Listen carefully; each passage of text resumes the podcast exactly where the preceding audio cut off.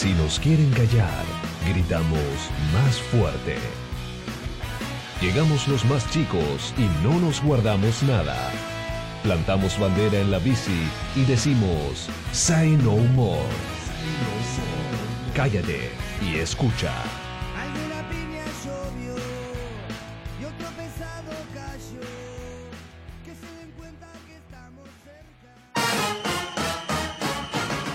Buenas, buenas, buenas. Arrancamos otra edición de Say No More como todos los martes. Y hoy tenemos un gran programa, así que comienzo a presentar a los columnistas Política con Romo. ¿Qué hay hoy? Buenas tardes a todos. La verdad que hoy para política tenemos una, digamos, política más activismo ambiental, porque vamos política a hablar, digamos, Claro, eh, sobre Trump, sobre las elecciones que se vienen en Estados Unidos. Y tenemos una entrevista, digamos, premium con eh, el activista en el, en todo el caso de- del medio ambiente, de esa causa, con Bruno Rodríguez, que estuvo en la ONU hace un par de semanas y estu- Perfecto. vio a Trump, estuvo con Greta Thunder, así que vamos a ir por ese tema. Premium la nota. Excelente. Julián en deportes, ¿qué hay? Bueno, obviamente las secuelas del Superclásico. Claro. También Argentina, que tuvo una dura derrota en el Mundial de Rugby. Se- Dos duras. Bueno. Bueno, pero la más reciente, con ¿Qué, Inglaterra. ¿Quedó afuera? Eh, Ya, sí, sí, sí, sí. sí. Quedó afuera. Sí, porque Francia ganó. Este, y bueno, y al- algo más sobre, no sé, la, la- la actualidad deportiva general, algo que... Bueno, mañana juega Al- Argentina, algún tipo de- Alemania. Fue Argentina-Alemania y. No sé si resulta importante, pero bueno. Te tiro un dato, hubo un clásico en Inter, eh, Inter-Juventus, hubo tres goles, los tres hubo, Sí. fueron argentinos. Es verdad, es verdad. Lautaro Y- Dybala ahí Y el Pipa. y el Pipa. Higuaín. Digo, sí. Higuaín, digo. Al Pipa es El Pipa. Benedetto. ¿Quién? No, bueno, no. Darío ¿Quién? Ismael Benedetto. Qué gracioso. No, el único Pipa es Salario, el Romo. Y ¿Quién? después Higua- y después Higuaín. No sé, superior no, a... no- no lo conozco, la verdad. En y, fin. y perdón, y Gremio Flamengo. Claro, con las polémicas. También De la ida. Sí, no sé si polémicas, pero bueno. Bueno, hubo tres goles Depende de anulados. para quién, pero bueno, sí. Eh, bueno, pero po- podemos discutir un poco de la después, incidencia del claro. VAR, claro. ¿Cómo Eh, estuvo la, la semana, Lata? Esperá que hago la, la presentación de la columna de música, que hoy, hoy justo Tenemos la... columna de música, perfecto. Sí, sí, sí, tenemos, es este justamente sobre Ramones, que es una banda de punk fundada en los 70, pero que también vamos a estar hablando de lo que es, porque justo el mismo día, o sea, in- increíble, justo en el, digamos, el mismo día, en otro año, se lanzó Imagine de Lennon. Entonces, vamos a estar hablando de cómo es este choque cultural entre punk y hippie, una cosa medio, ¿no? Con el. Flower Power y con el eh, God Save the Queen, ¿no? Como, contra- como contrapuestos. Una cosa muy copada para hablar, hacer una columna un poco más auténtica. God Save the Queen no es de Sex Pistols. Exacto, exacto, exacto. Ah. Banda casi fundadora de punk de, de Inglaterra, ¿no? Así que vamos a estar hablando Y- de ese choque de culturas y de Ramones también como banda que tiene cosas interesantes. Bueno, presentamos a un poco a Ari. Ari, Cri, cri, Ah, cri, cri. bueno, Ari por nos tema- traicionó, por ¿no? temas religiosos, no puedo venir. No se lo encuentra Ari, ¿no? no. Bueno. Jatimato va para él. Acá hay uno que se va antes por temas religiosos también. Es verdad. bien, pero yo cumplo. Yo cumplo con el programa, así que.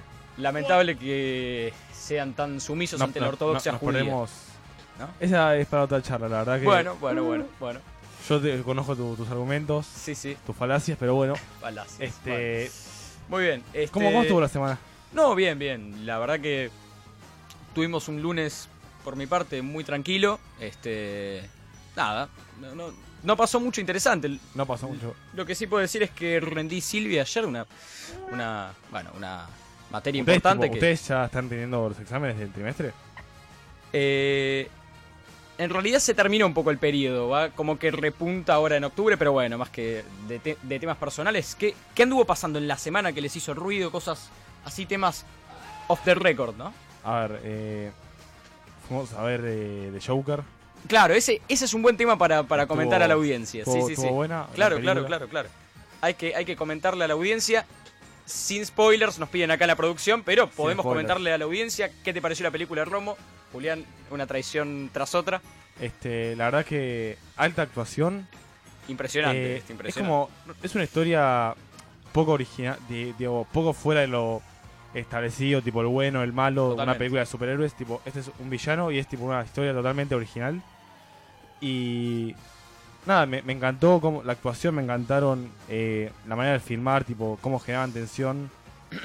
y el final estuvo un poco pobre, Ahí estoy de acuerdo. pero Final pobre, uy. no me el tipo la cara. 90% estuvo excelente. La verdad, o sea, justamente se justifica que, que esté rompiendo récords ahora Claro. en todo el mundo. Y No, no, o sea, muchos críticos la criticaron diciendo que es la película del año, otros de la década. de la década. Sí, sí, yo Y llegué a alguno que leer. otro hasta del siglo. No sé qué tu sus Bueno, del siglo no, porque es un poco exagerado, han habido grandes obras, pero por ejemplo en IMDb el promedio es 9.3 o, Eh, o punto .4 de Yo no 10. una tomaría cosa- el promedio de O sea, IMDb, que es Pero, ok, pero aparece rankeado como la opinan ahí. 14 mejor película de la historia. Es decir, en- entiendo, puede ser exagerado, pero es una gran película. Porque más allá de la, de la obra, te sí, deja en- una especie de trauma hasta en- psicológico, de análisis IMDb filosófico. En IMDb no hay.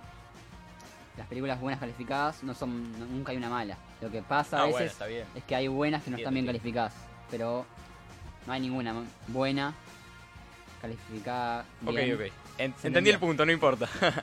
no, eh, yo por último quería resaltar también en, en este hecho que nos, nos aconteció personalmente el fin de semana y que le puede interesar mucho a la audiencia es hay que resaltar la espectacular interpretación de Joaquin Phoenix Esto. y nada, o sea, creo, creo que fue me, me parece lo que mejor, lo ha mejor de la sido película. Mejor que el la mejor guasón de todos, ¿eh? Sí. superior al de Jack Nicholson, superior a, bueno, ni que hablar al de Jared Leto, pero digo, superior a la mayoría, a la mayoría de guasón, a, a todos, diría, porque es una interpretación muy personal, muy del personaje y muy psicológica, lo cual a- algunos guasones no eran tan psicológicos, sino solo aparecía el tema de la violencia en sí. Ahora sabemos por qué se expresa esa violencia. ¿Viste todas igual para? Totalmente. Vi muchas, no vi todas, vi las de los principales ¿Vos, guasones.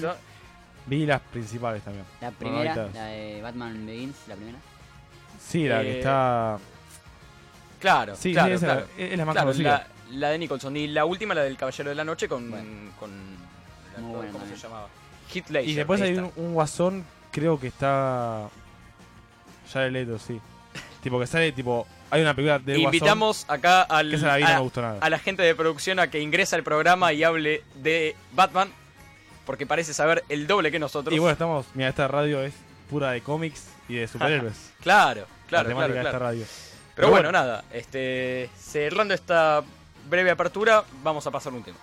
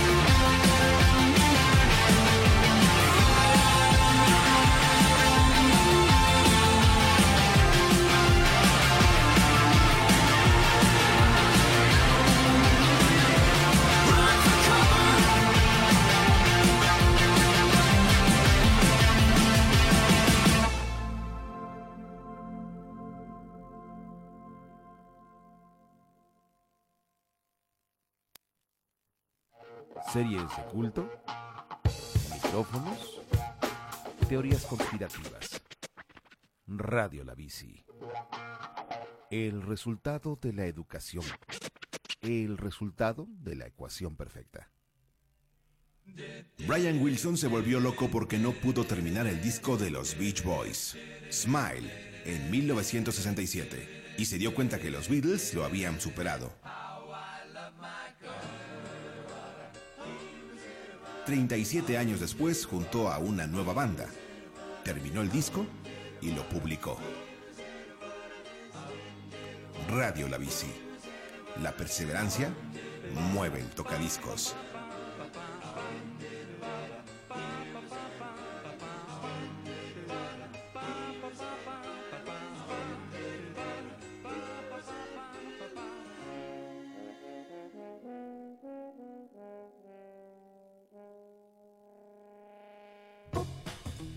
Tratamos de mantener la calma y sacarnos la camiseta, pero como dice Mirta, Así yo no, así no.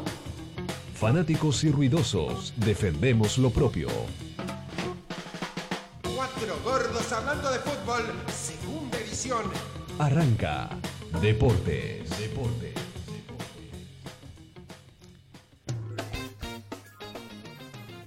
Y con respecto a lo sucedido el día martes, que lo charlamos acá, y Previamente. pre- previamente lanzamos pronósticos. pronósticos. Yo, Yo dije tuve más 0-9 claridad, abajo. sí. Romano Bueno. Julián tiene un poco para. Yo, yo acerté, la verdad. Yo dije era más probable que, que gane. Yo dije de. Pero dije eso de termo, modo termo. Bueno, este- pero quedó eso en el programa. Julián, ¿qué tenemos para el. Con, con respecto a ese tema? ¿Opiniones sobre, sobre lo acontecido? El, yo creo que, como dije, que el, un gol rápidamente era favorable para River. Pero me sorprendió que Alfaro no tenga un plan B o si lo tenía, no, no se No vio. parece haberlo habido. No. Pero se, se cumplió un poco, en parte, te diría casi en su totalidad, lo que yo dije y me parece que muchos esperábamos, que es Alfaro hizo exactamente el partido que hizo, Hizo en la Liga. Argentina. y lo pero mismo. si viene jugando eso todos los partidos. Sí, sí, sí. Yo lo que dije. Boca Va- va- ar- arriba iba- es letal. Alfaro bueno, iba a buscar el empate, la verdad que el gol tipo lo descolocó totalmente. Sí, este, Y aparte, pero- o sea, es cosas, hay cosas inentendibles. O sea, si puso ese, ese plan de, de todos abajo y, y a defender, no entiendo por qué puso a, a Soldano de 8. bueno, Romo es un 9 hasta- y en vez de poner un, me- un Sí. mediocampista, no sé, un Toto Salvio, que te puede hacer la banda y te puede defender, te pone a este que... No lo vi a Soldano en el partido, te juro. ¿eh? Soldano, pero jugó de... No es No, que no jugó de puede ser, 9. pero no. No es que jugó de 9, jugó de 8. Está bien, pero hay que com- comentarle a la audiencia que Romo hasta el martes pasado era alfarista. Alfarista Alfaro. Como y los hoy, medios. hoy parece que ya no es más alfarista. ¿Por qué? Yo, Danos los motivos. ahora, lo estoy criticando porque no tenía una alternativa, digamos... a- Un plan B, decís. Pero yo creo que es. No se puede jugar, sea- tipo, no se puede planear tipo un partido, digamos, eh, a no jugar al fútbol. Se acabó a- el a jugar bilardismo, al eh, Romo. antifútbol. Se, ac- Pero se si acabó el lo, si lo bancabas en Pero el... hay una autocrítica, hay una autocrítica. Bueno, bueno, está bien. Lo que hicimos nosotros, eh, no sé, por ejemplo, Para vos hay que En ser Liga. pragmático. en Liga, tipo, Bueno. está bien decir una vez, dos veces, pero ese no puede ser el plan. No, no, seguro. eh, Ah, depende de la calidad de los por jugadores encima, te- también. y te- el entrenamiento. te- un gol te, te cambia, te cambia todo. Y ahí no, no, no sabes cómo reaccionar. Y pero... Tenés que jugar al fútbol. Listo. Lo que pasa sí, es que verdad que po- es por ahí. Alfaro, digamos, se sentía inferior en el palo y palo. Y por ahí Pero sentía no, que obvio. perdía por si más. viene ¿no? jugando eso todos los partidos con todos los rivales, con todos. Y bueno, pasa que con Mirá, defensa, Boca con tiene algunos puntos flojos que la verdad que es inentendible que sean titulares. Para mí el número 4 de Boca es una cosa que no, no. No, el número 4 incomprensible. justamente es uno de los que está sólidos. Pero ¿Quién? El número su 3 rendimiento en el cuatro. clásico fue No se 3 sabe cuál es el cuatro de puntos. A. Wegan, no, a Wegan. Lo hablando. mismo con, con Capaldo que no pateó el arco. no La verdad que es una cosa que Sí, pateó largo. Soldano jugando de 8. O sea, bueno, claro, digo. Pateó dos veces. No, bueno, bueno, ok, pero que digo, sí.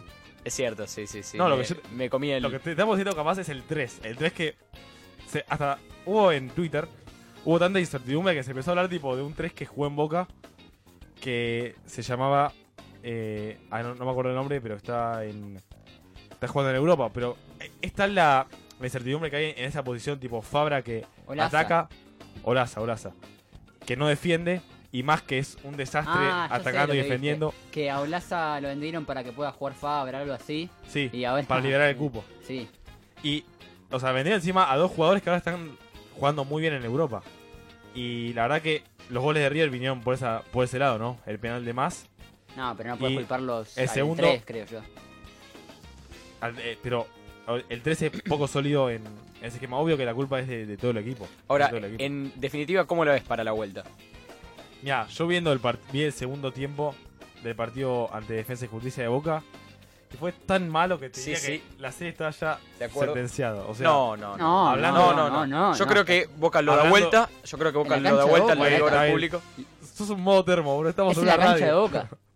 Es en la cancha de Boca, que gana partidos. Está bien, sí, yo Este, confío, yo confío. Bueno, Romo confía, la pero vos con qué esquema táctico te parás en la Boca. Yo tengo mi opinión. Es que el tema es que Alfaro va a ir a buscar el gol, va a ir a jugarlo el partido. ¿Cómo? Si no...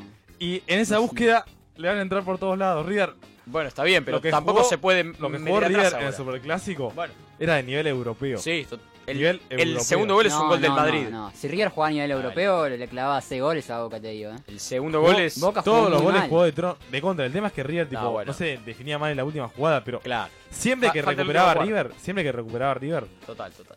eran unas flechas, tipo, Totalmente. era a, a, a la velocidad, tipo, corriendo, tú, físicamente sí está a otro es nivel. una bestia. Físicamente River se está a otro nivel. A otro Es, nivel este, físico. Y bueno, justamente por eso al- algunos justifican el planteo de Alfaro, de decir, bueno, mirá, en el palo y palo perdíamos. Entonces, digamos, este, por ahí Boca dijo, bueno, vamos a plantear un partido defensivo, sacamos un empate a la Boca. Lo que pasó es que River fue eficaz dos veces, podría haberlo sido más veces. Y bueno, Ah, había un orden No, no, no. defensivo, eso, eso no, lo- no pudo aguantar Boca. el Que- orden defensivo del primer tiempo lo reconozco de, de River, sí, fue- a ver, de, de Boca, digo. Ah, de Boca.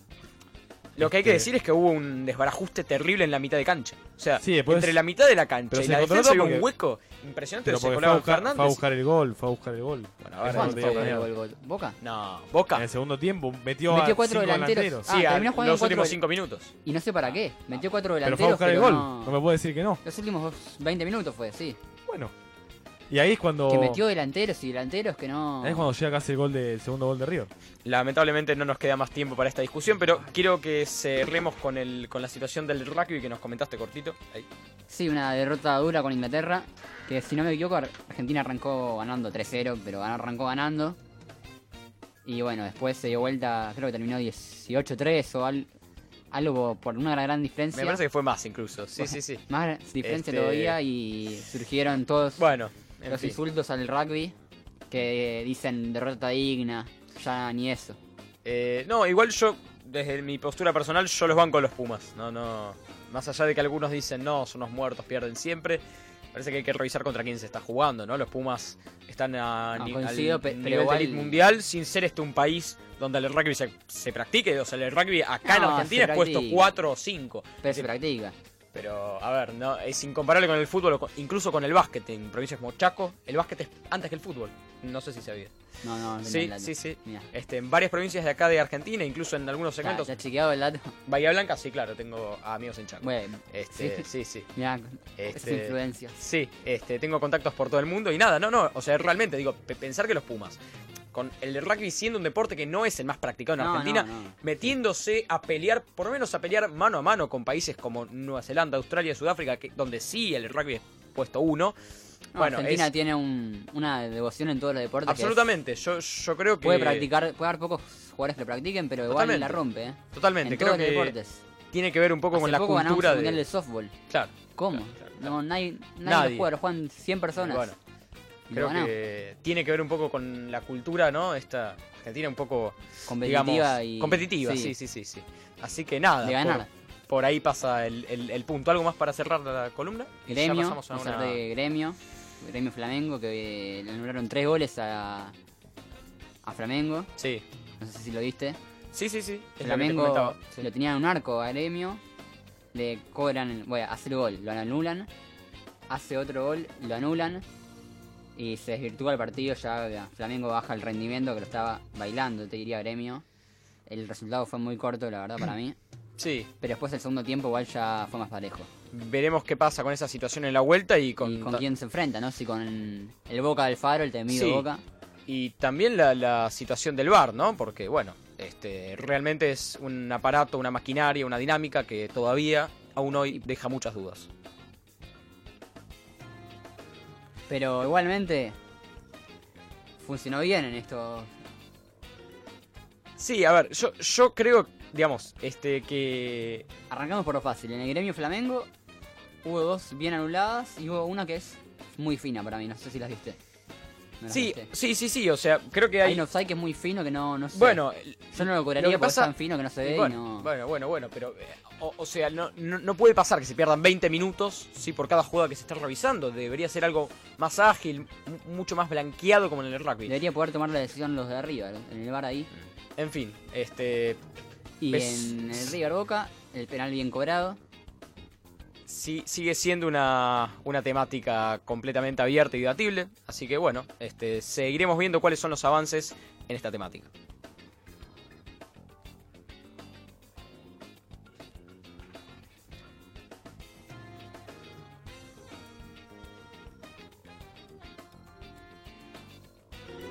Espadas, streaming y diversiones y dimensiones para ellas. Radio La Bici. La imaginación mueve tu mundo.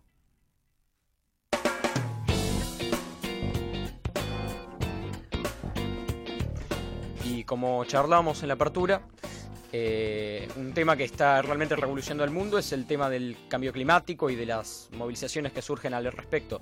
Así que para ello estamos comunicados con Bruno Rodríguez, que es un activista climático y que recientemente estuvo en la ONU.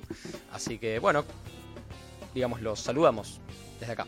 Bruno. Buenas, muchísimas gracias por la invitación. A vos, este. Primero te que- que- queríamos consultar cómo fue un, un poco esa experiencia increíble en la ONU, ¿no? De ir con tu edad, una edad tan, tan joven, a, a- a estar ahí, digamos, cómo, o sea, cómo, cómo es el contraste de la cotidianidad a pasar de, de un día para el otro a estar en la ONU, digo. Bueno, este, creo que fue eh, una responsabilidad muy importante el hecho de tener esa participación en Naciones Unidas porque implicó trasladar no solamente las problemáticas que estamos sufriendo en materia ambiental y, y con todo lo que está ocurriendo en cuanto a la crisis climática y ecológica en nuestro país, sino también a nivel regional. Entonces, poder intercambiar experiencias con jóvenes de todo el mundo en esa instancia fue, fue muy importante. Ahora, ¿cómo, digamos, cuáles ven ustedes que son las causas primordiales de toda esta problemática, ¿no? O sea, ¿y de, de qué se habló en la ONU con, con, con respecto a esto?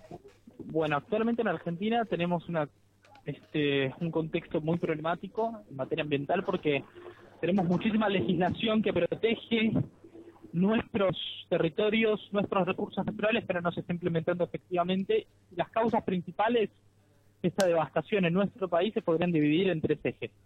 En primera instancia, fracking eh, y en general este cómo operan las multinacionales eh, de, de la megaminería en nuestros territorios patagónicos. Ley de bosques, actualmente la deforestación creció en Argentina demasiado, tenemos 7.7 millones de hectáreas completamente devastadas desde el 90 hasta el 2017 con un 80% en el Chaco. Y también, bueno, habría que mencionar, eh, más, allá, más, allá de estas problemáticas, deberíamos mencionar cómo aumenta el agronegocio en nuestro país, en donde literalmente se lanzan pesticidas eh, alrededor de escuelas y esto no se eh, concibe como un problema de salud pública. Esto lo hablamos en Naciones Unidas también. Ok, eh, ¿cómo, digamos, cuál, cuál es tu, tu postura respecto a quizá voces alternativas que plantean, bueno, en vez de, no sé, una nacionalización de los servicios públicos o que se disponga en manos del Estado, que sean privados para generar algún tipo de incentivo, etcétera. Digamos, ¿cuál es tu, tu opinión con respecto a ese discurso alternativo que surge? Bueno, actualmente me parece que la, la discusión sobre la nacionalización de los recursos o este, dejarla en manos de privados me parece que tiene que darse en función de lo que las comunidades que habitan alrededor de estos recursos estratégicos decidan. Por ejemplo, si nos referimos este, actualmente a cómo opera las, eh, la industria de la megaminería, me parece muy importante incluir en la discusión de armados de proyectos extractivistas a las comunidades de los pueblos originarios eh, cuyos derechos sobre su propiedad comunitaria se ven completamente ultrajados por la decisión de unos pocos empresarios.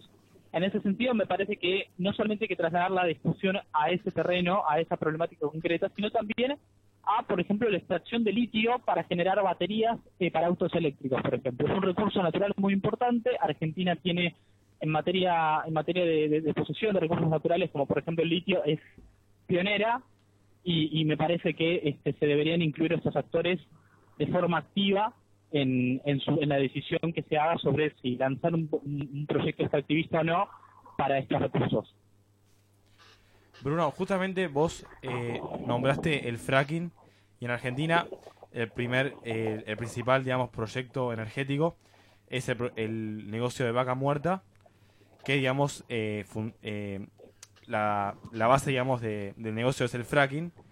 Y bueno, digamos, la pregunta es, teniendo en cuenta las metas eh, ambientales de Argentina y este eh, negocio del futuro, ¿cuáles son los, digamos, eh, grupos que participan, los a quién, a qué intereses beneficia? ¿Cuál es tu análisis? Bueno, Vaca Muerta actualmente es el gran eje de discusión entre el conflicto histórico que hay entre la noción de progreso versus defensa del medio ambiente. Vaca Muerta es un, es un proyecto de, de explotación de un yacimiento que tiene el objetivo de autoabastecernos en materia energética, pero que desde el plano económico es completamente insustentable. A ver, las consecuencias que vamos a tener que pagar este, económicamente cuando se materialicen los efectos de la contaminación son muchísimo más altas que lo- los valores son muchísimo más altos que los que hay que pagar hoy en día para poder prevenir que se produzcan este tipo de este, de efectos. Me parece que en ese sentido deberíamos desarrollar industria nacional de energías renovables. Deberíamos también entender que actualmente Vaca Muerta está beneficiando a las grandes multinacionales extranjeras porque son ellas quienes tienen la mayor parte de las licitaciones y no nuestra propia industria nacional. Entonces, en ese sentido, hay que cuestionar de fondo al proyecto extractivista Vaca Muerta. Ok, pero ¿cuál, ¿cuál sería la propuesta alternativa para el autoabastecimiento energético, que es algo que a todos nos... La propuesta alternativa sería plantear una transición justa, como lo dicen los distintos acuerdos internacionales, teniendo en cuenta que actualmente tenemos muchísimos trabaja- trabajadores en las industrias de combustibles fósiles, este, migrando con muchísima inversión en ciencia y tecnología a este, elabora- elaboración nacional de materiales que compongan a las fuentes de energías renovables. Por ejemplo, producción de, pan- de- de paneles solares en general, no solamente en base a la ley de generación distribuida, sino a una industrialización completa de esta producción. Actualmente tenemos componentes que son exportados, que son importados, y no podemos elaborar nacionalmente este tipo de productos. O, por ejemplo, también si hablamos este, de eh, energía eólica, tenemos la capacidad para producir este, muchísimos materiales que actualmente no lo estamos haciendo simplemente porque estamos librados este tipo de mercado hacia industrias del exterior sin apostar a lo que tenemos localmente, que es mucho capital humano para hacerlo. Ahora bien, ¿es compatible el capitalismo y el, y el sistema, digamos, capitalista desde sus bases filosóficas y, de, y, y teóricas con, con el ambientalismo, con la política verde? Perdón, ¿puedes repetir? Estoy en la calle y no escucho muy bien. Si es compatible el capitalismo desde su, su digamos, modelo teórico e incluso práctico con la política verde, porque, no sé, desde, por, No. por un lado, no, es que, di- digamos, por un, un lado tenemos los partidos verdes europeos que proponen, digamos, esquemas mixtos o son partidos de centro, incluso capitalistas, y por el otro tenemos, digamos, grupos más antisistémicos. ¿Vos dónde te posicionarías? No, me parece que actualmente tenemos que afirmar que ningún tipo de este sistema que promueva la mercantilización de nuestros recursos naturales puede ser compatible con una noción de defensa ambiental. En ese sentido, yo creo que existe actualmente un cuestionamiento muy fuerte por parte de nuestra generación al sistema capitalista como principal causa de la situación crítica que estamos en materia climática y, y- y y ecológica en general. Vos mencionabas el ejemplo de las fuerzas políticas verdes en Europa. Claro. Eh, las grandes, las grandes, este, las grandes fuerzas políticas, las grandes organizaciones ambientales en Europa que se constituyen en partidos políticos, también tienen una crítica muy fuerte porque son interseccionales en cuanto a la, a la cantidad de problemáticas sociales que tratan en general. Eh, ese sistema nos llevó a un punto en donde tenemos científicos que nos están afirmando de forma tajante que si no realizamos transformaciones industriales radicales en nuestro sistema de producción y consumo, no solamente vamos a tener 11 años hasta que este, lleguemos a un punto de no retorno en cuanto a las consecuencias que vamos a sufrir. Por lo tanto, me parece que tenemos que pensar en un nuevo sentido común, en, un nuevo sistema económico y social, donde la gestión de nuestros recursos y este, el cuidado de nuestros territorios eh, se dé en función también de este, la socialización de la riqueza y no eh, en base a la concentración.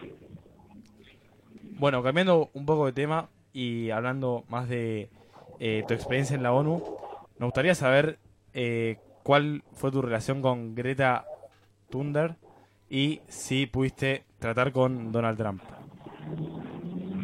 Bueno, tuve una charla de 10 minutos con ella, donde pudimos hablar acerca de las, de las distintas realidades regionales que se dan en este movimiento internacional de estudiantes protestando contra la crisis climática, donde yo le dije básicamente que al ser de Argentina, al inser- insertarme en un marco latinoamericano de militancia, obviamente las, las realidades son completamente distintas a las que ella afronta como europea, más allá de que es nuestra figura y la validamos como tal. Eh, y ella me frenó el carro y literalmente me dijo, bueno, vos tenés razón, eh, todo nuestra, el movimiento estudiantil que lucha contra esta crisis debería estar relegado a un tercer plano en el caso del norte global, y ese intercambio creo que fue muy fructífero para saldar quizás algunas dudas. Eh, y bueno, eh, la, verdad fue impresionante poder hacerlo. Ahora, digamos, eh, sobre los que critican la figura de Greta por, por ahí, por, digamos, no sé, ci- ciertas argumentaciones de la, digamos, lo, lo que se popularizó en redes sociales por el me robaron mi infancia, etcétera, y se, po- se montaban fotos de, digamos, no sé, este, tribus africanas, de, digamos, ¿cuál es tu opinión sobre los que hacen críticas este, desmedidas de la- desde las redes sociales sin, sin haber hecho algo similar? Bueno, me parece que puede ser muy interesante leer la nota de la revista Sudestada, los que critican a los sabios del sofá. Del sofá. Es una muy buena nota en donde habla cómo, de cómo este, se pueden generar tranquilamente un montón de críticas a su figura desde quizás lugares acomodados, desde lugares en donde en realidad no, no se no se realizó ningún esfuerzo por tomar un ejemplo este, de lucha contra la crisis climática y ecológica. En ese sentido también quizás responderle a las personas que, que actualmente se abocan en este sentido, en estas críticas, que la defensa de los intereses de los grandes líderes mundiales, que actualmente no están haciendo nada para poder, poder contrarrestar esta situación, es muy clara. Las grandes petroleras, las grandes industrias de agroquímicos, los grandes terratenientes en el Amazonas, por ejemplo, son los que están financiando la política, las candidaturas de todos estos, este, entre comillas, servidores públicos. Me parece muy importante ver cómo Greta dirige su crítica directamente a estas figuras. Creo que la defensa de intereses está muy, muy cristalizada en ese sentido, de una parte y de otra. Eh, Greta tiene razón cuando eh, responsabiliza a Argentina por eh, las metas que no cumplió en, digamos, con el desarrollo sustentable o con el cuidado del medio ambiente. Mira, Greta denunció a Argentina por estar incumpliendo el, el pacto internacional, el convenio de los derechos de los niños, niñas y adolescentes. Más allá de que nuestro contexto marca que Argentina emite entre un 0,6 y un 0,7% de emisiones de gases de efecto invernadero, Argentina no está cumpliendo para nada con el criterio de adaptación al cambio climático. Adaptación quiere decir poder proteger a la sociedad de los efectos que se están sufriendo actualmente en nuestro país. Eso no está pasando. Eh, en ese sentido creo que la denuncia es muy clara. Argentina tiene que empezar a construir políticas de adaptación, porque si no directamente nuestra justicia social y la vulneración de derechos va a ser moneda corriente en nuestro país. Ahora, eh, ¿a qué se debe que desde la política convencional, incluso en Argentina, no haya un solo partido, un solo candidato hablando sobre estos temas y de esta pro- problemática? Me parece que eso tiene que ver muchísimo también con eh, cómo, qué rol jugaron los medios de comunicación históricamente con la temática. Desde Jóvenes por el Argentina lo que hacemos es incidir políticamente en cada frente juvenil de todos los partidos políticos para que desde las bases, desde la militancia joven que suscriben esos proyectos de país, independientemente de- de- del signo partidario, se eleve la crítica hacia las dirigencias. Eh, um, y en ese sentido yo creo que vamos a poder ver cómo distintos dirigentes de distintas fuerzas políticas van a empezar a tener el tema como un asunto prioritario de discusión. Bruno, ¿crees que los líderes mundiales van a empezar a tomar medidas en el corto plazo tras todas las manifestaciones mundiales? ¿O crees que va a tardarse un tiempo más todavía en tomarse medidas? ¿Van a esperar a, a que sea más sobre le- cuando las emergencias empiecen a ver notoriamente? Creo que los líderes mundiales van a verse obligados a tomar medidas contundentes para frenar esta crisis debido a la contundencia que tuvieron nuestras movilizaciones en el último momento. En ese sentido, este, me parece muy importante crear cómo la crítica de los movimientos ambientalistas no solamente se extendió hacia las políticas concretas de depredación ambiental, sino también hacia este, formas en las que vemos que las campañas electorales de nuestros distintos este, referentes a nivel mundial están siendo financiadas. Así que, habiendo denunciado esa defensa de intereses tan corporativa, me parece que vamos a tener medidas este, en el corto plazo y efectivas en cuanto a nuestras exigencias. Y ya para el cierre, eh, para el cierre te, digamos, te quería consultar con dos cosas mm, por distintas, que es primero, digamos, a- según tu lectura, ¿a qué se debe la, la, la negación rotunda de que el cambio climático siquiera existe? Primero por grupos, digamos, radicales y, y- y un poco conspiranoicos incluso. Y la segunda pregunta es, ¿qué podemos hacer nosotros desde el llano para contribuir en, en el cese de esta, de- de- de esta crisis climática? Bueno, en primera instancia creo que el negacionismo naturalmente parte de una base completamente indiferente con las este, distintas los- los- las distintas fuentes científicas de investigación sobre la temática que este, son muy claras en cuanto a lo que enuncian que el cambio climático existe, que el cambio climático no es una problemática que va a materializarse a futuro, sino que ya está teniendo sus peores efectos eh, a nivel mundial. Y creo que esa negación se batalla no solamente en el plano cultural, sino también desde la elaboración de políticas públicas que tiendan a mejorar nuestro sistema educativo. Y en ese sentido me parece que vamos a poder subsanar ese tipo de problemáticas. Después, este, desde el llano, lo que se puede hacer individualmente, me parece que es lo más val- valorable, es informarse acerca de la temática para estar eh, para estar empoderado sobre la causa en primera instancia y después abocarse a este el activismo ambiental en distintas organizaciones para poder eh, militar por cambios sistémicos y no digamos no tan chicos en su impacto. Bueno, Bruno, eh, realmente no, no tenemos más tiempo, pero desde luego en algún otro momento estaremos hablando y felicitaciones por tu trabajo allá en la ONU y, y acá en Argentina también. Así que Bueno, perfecto, muchísimas abrazo y gracias. gracias y nos estaremos hablando. Abrazo. Gracias. Allí estábamos hablando con Bruno Rodríguez, que acaba de volver de ONU justamente contándonos sus experiencias y su- sus perspectivas sobre la crisis climática, ca- ah, climática global que está dándose a nivel mundial y que aún así, aún con toda la evidencia, incluso científica, muchos optan por negarla, ¿no? Así que Bruno nos estaba dando allí sus, sus, sus creencias y sus postulados.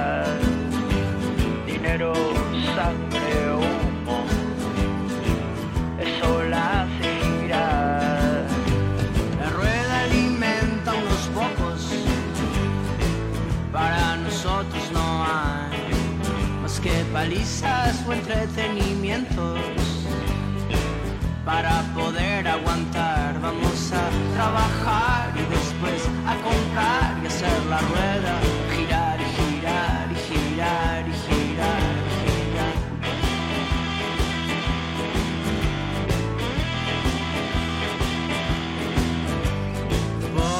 Pobre, pobrecita la madre tierra, sí, pobre, pobre vieja madre tierra, Corrimos los ríos, pudrimos las aguas que beben los niños, pudrimos los mares, pudrimos los ríos, pudrimos las aguas que beben los niños, los niños que quieren crecer para comprar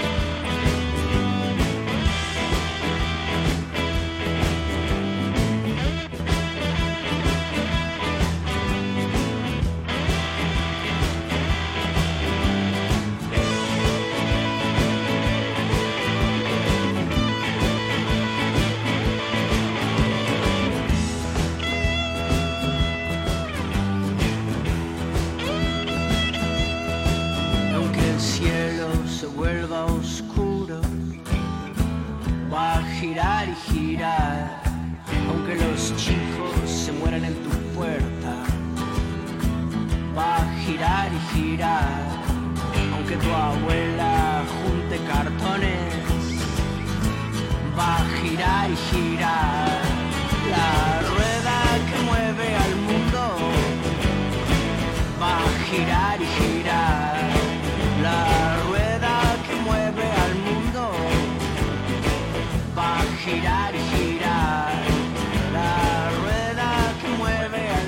Abriendo la columna de política, tenemos a Romo que nos trajo información sobre el panorama en los Estados Unidos. Un panorama también complicado, cambiante, donde ahora parecería que en la interna demócrata está perdiendo terreno Joe Biden y también Bernie Sanders. A ver cómo es esto, Romo. Bueno, resulta que el año que viene se vienen las elecciones en Estados Unidos y ya eh, Trump está operando eh, para la campaña y para una nueva reelección. La verdad que la, la noticia es que, para dar pie a, a esta nota, es que eh, hubo denuncias a Trump eh, y hubo desde el sector demócrata de Estados Unidos, el Partido Demócrata, están eh, tratando de hacerle un juicio político eh, hacerle un impeachment, como lo Claro, hicieron en Brasil, claro, claro. para destituirlo. Y en España, en eh, España. En España, España. sí. Bueno, la cuestión es Este- que hay mayoría en el Congreso de Estados Unidos eh, de los demócratas, donde necesitan mayoría simple, Sí. pero en lo que equivale al Senado Eh, exacto, exacto. Estados Hay Unidos mayoría republicana. hay mayoría Y republicana. independientes, ¿cuántos hay? Independientes en el, co- en No, el Congreso, no existen, en el. Capitolio no hay. Ah, no hay directamente, yo. No, o No, sea, es un sistema bipartidista. A diferencia No, del pero está 92. independiente también. No, sí, pero a diferencia del año 92 o 96, creo que fue. eh, este, casi, casi que no hubo partidos, digamos, partidos. Casi que no hubo candidatos independientes que pasaran el 2 o 3%. Hubo un candidato que pasó el 18 por un descontento muy fuerte. ¿Cuándo? Una vez. Creo que fue Bueno, en, el año, las la- elecciones del 92. Pero Sí. La cuestión es que no, no estoy seguro. Eh, Sí. La razón de este impeachment es que eh, resulta que el Partido Demócrata va a presentar a, a Biden para candidato a presidente, este que fue pres- vicepresidente de Obama, De Obama, sí. si no me equivoco. Y bueno, él resulta que está en Ucrania Claro. y eh, Donald Trump se le acusa de haber enviado gente a investigar, eh, agentes de Estados Unidos, a investigar eh, a Biden busca información, digamos, eh, que, que le sirva, información, digamos, para ensuciar a, a Biden.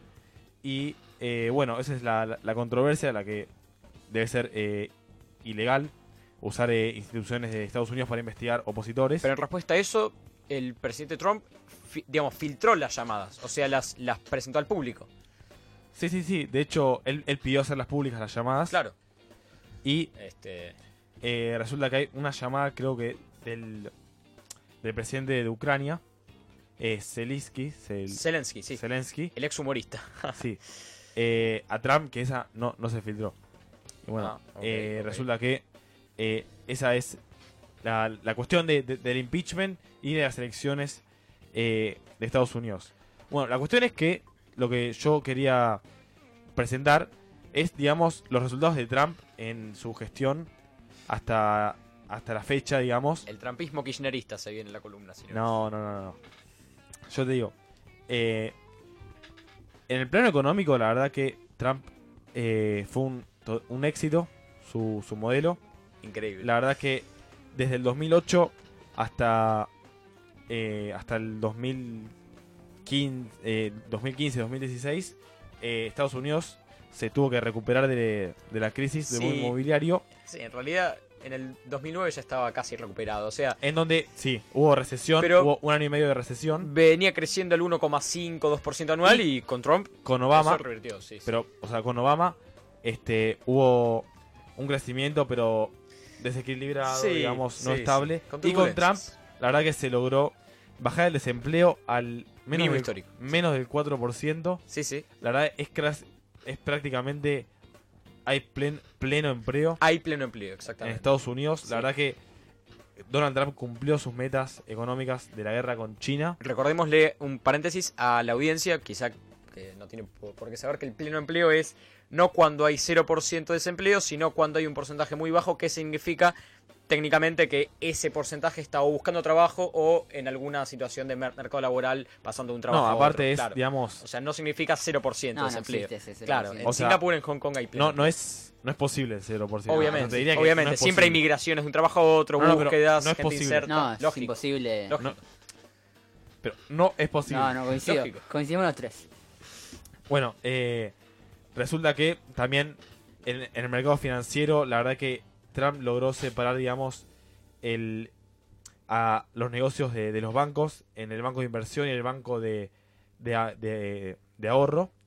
Porque, digamos, eso es una de las causas que provocaron varias crisis en Estados Unidos. Y bueno, la verdad que tuvo picos históricos en el mercado bursátil de Estados Unidos. La verdad que hay, digamos, eh, una eh, un, un pico, una meseta eh, exitosa en lo económico. Y, digamos, pasando a otro tema, lo social, la verdad que Trump se, se enfocó mucho en, en defender, digamos, los valores del pueblo americano, digamos, restringir la Sí. entrada de inmigrantes, eh, atacar a, la- a las minorías, atacar a, a la izquierda. Sí, es la reivindicación de la clase media, incluso blanca, de Estados Unidos. O sea, es, es eso, es la, es la furia contenida y reprimida De del, hecho- del gobierno de Obama. De hecho, hasta criticó. Hay, hay un barrio que se llama Baltimore, que es típico Claro. donde viven residentes afroamericanos. Sí. Y bueno, lo- Bueno. los tildó de un barrio asqueroso, Sucio, digamos. sí, sí, Sucio sí. y No es asqueroso. ciudad igual. Este. Eh, no, es un. Me parece que es un estado. ¿no? No- o, o- Eh, o- o no, bien es un estado o es una. No, es sí. dentro de un estado. Ah, o sea, no- no, existe el estado de Baltimore. No estoy seguro. Eh, Este, bueno, resulta que en lo social, la, la verdad que tuvo un- una tendencia más a Más conservadora. conservadora, decir. hasta tiene Sí. una- muchos puntos nacionalistas, eh, xenófoba, Absolutamente. xenófoba. Absolutamente. Y la verdad que eh, en, en el plano económico, en lo social y en lo político, fue un modelo nacionalista, buscando, digamos, eh, cerrarle, ponerle aranceles a los productos extranjeros, eh, renacionalizar las em- empresas eh, en el exterior. La O verdad sea, que todo que con- fue un proteccionismo. Lo, no, no fue un lo proteccionismo, Estados Unidos. un Ah, proteccionismo en lo que vos pensás, porque también bajó impuestos. bueno, Y en, en- en el proteccionismo, digamos, A ver. eso no, no, no es según. Como ¿no? yo lo veo, o, o sea, hay algo que está claro: Estados Unidos es el país económicamente más liberal del mundo, digamos, no, no hay discusión con eso. Es el país que más, que más comercia junto con China. O sea, este. Sí, eso digo, China es un- Lo que sucedió fue una guerra comercial feroz con China y con ciertos países donde se restringieron ciertos productos específicos por guerras comerciales. Ahora, también- el ideario de Trump es económicamente, digamos, está muy lejos de ser proteccionista. No, por pero- eso, acá No. Guillermo Moreno dice, Trump se copió de nuestro modelo. Esa es pa- otra- parece otra un poco charla que la ¿no? No tiene nada que ver. Pero no, tiene, no está del todo equivocado tampoco, ¿no? Nah, Porque de hecho, digamos, Trump también le puso aranceles a, a las importaciones de Argentina. Bueno, está bien. A cambio de nada, no es que, digamos, un trato comercial como... eh, entendiendo como que es amigo de Macri, no, a cambio de nada. Le en el mejor de los casos es un pragmático. Es un pragmático. Pero no no es un puede- proteccionista. con No pensá se que- puede comparar con China. pero con China una tendencia- No, sin duda. Sin con duda, sin duda. con tendencia. Nacionalista. Bueno, lógico, lógico. Es, es la derecha conservadora, digamos. Y de hecho, Este nacionalismo que está creciendo en Europa también está creciendo en Estados Unidos. Sí, guarda, hay un punto acá que es la ultraderecha lo corre a Trump por derecha. Los Sí. alt-right, que son neonazis básicamente, lo corren a Trump por, por derecha. Alex Jones y todo, Pero- Infowars, ¿no? Toda una, una- Pero la verdad que la supremacía blanca lo corre por, por derecha. Es un punto in- interesante para analizar. Hay que ver qué tan a la derecha está Trump.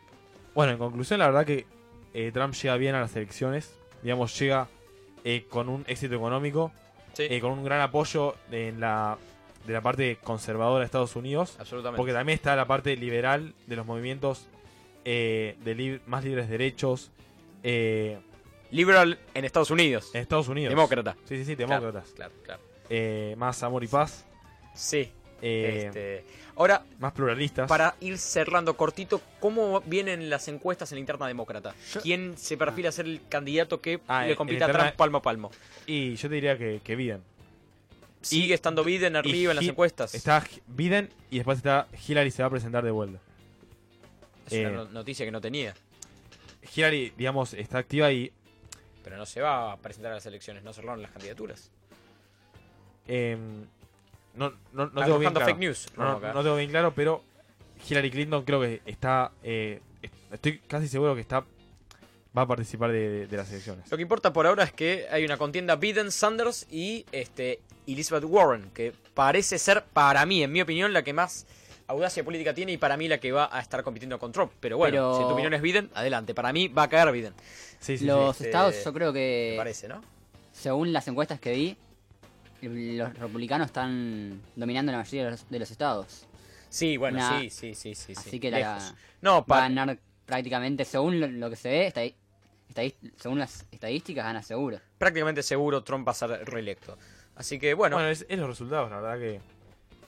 Si el- al americano le, le- le fue bien, va, va a Absolutamente, de- de absolutamente. Es por eso que Macri también acá. heladera perdió. mata cemento, ¿no? Heladera mata tapa de diario. Sí, sí, sí, mata total. cemento, mata asfalto, mata todo. Y bueno, así concluimos la exitosa columna de política de hoy. Gracias, Romo. Y bueno, Poca confrontación, la verdad que. Sí, sí, sí, sí. Eh, Más- mucho más punto de acuerdo en Estados más- Unidos. Más democracia hubo. Demócrata. Bueno, mucho punto de acuerdo en esta columna política y vamos a pasar ahora a la columna de música.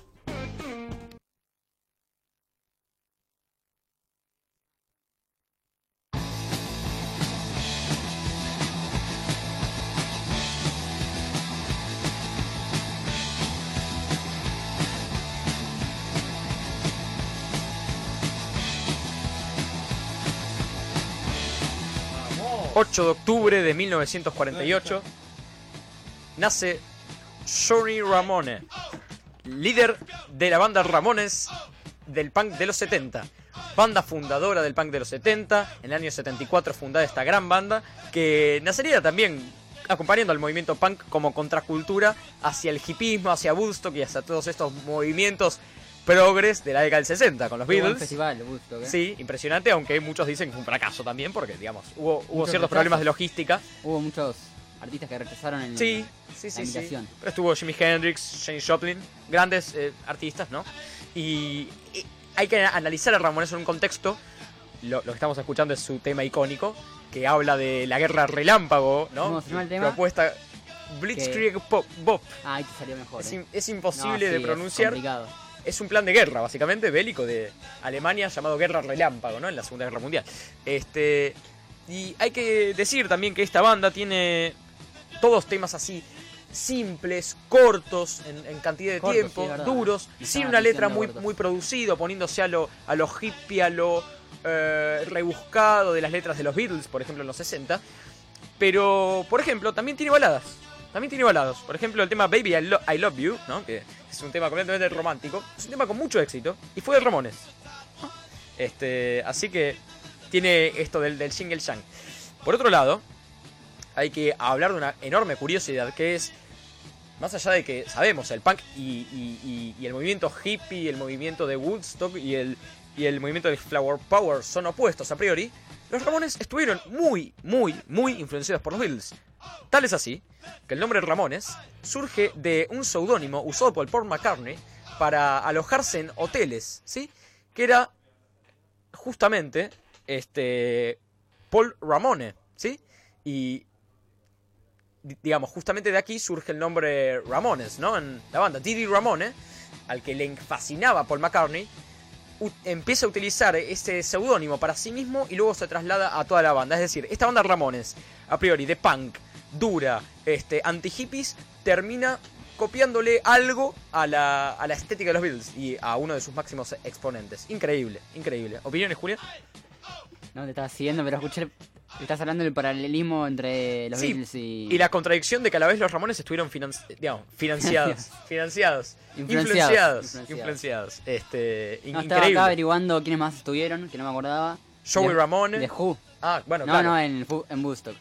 Ah, sí, sí, sí, sí, sí. Sí, es, es como que, digamos, este, Woodstock tiene muchas perspectivas, ¿no? También. Joe Cocker Sí, y Richie Havens. ok.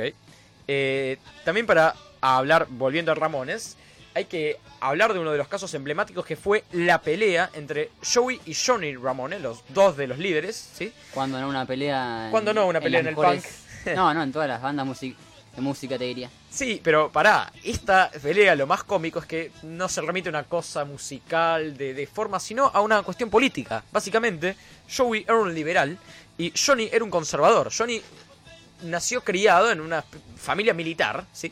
Donde se les inculcaron valores de disciplina, ¿sí? De orden, de, de- de- in- incluso de patria, y molestaba a Joey incluso con comentarios antisemitas. Mirá. Una- Sí, sí, así que hubo, hubo ahí una interna que luego fue saltándose, pero fue, fue complicado. Y incluso esta interna y este conflicto dentro de la banda, que, que banda no tuvo conflictos, fue exacerbada por el problema de Didi Ramone, quien se, a- había usado el seudónimo de Paul McCartney, este, por su problema con las drogas. Bueno, otro cliché en las bandas de punk y de rock, ¿no? Este. Pero bueno, por lo menos pudieron salir adelante Sí. de la pelea. Este, una, insisto, una banda in- in- interesante como caso de estudio porque tiene muchas contradicciones, muchos, este, digamos, muchas cosas contrapuestas, temas interesantes para analizar incluso la letra. Este, y para cerrar con una curiosidad más, podríamos nombrar la enorme influencia también que tuvo Ramones de bandas de punk de mujeres que iban surgiendo en esa época. Por ejemplo, la banda Stooges, que es, significa los chiflados, ¿sí? O las chifladas, que básicamente era una banda también compuesta por mujeres de punk. Este, o, por ejemplo, eh, MC5, ¿no? Bandas que influenciaron a, a Ramones también. Este, una, No las una- tenía esas bandas. Sí, una. Un, bueno, Stooges es conocida. Si buscas la banda, seguramente De, conoces de algún tema. No, no, no. los. No, sí, pero no. Lejos, lejos de. Justamente.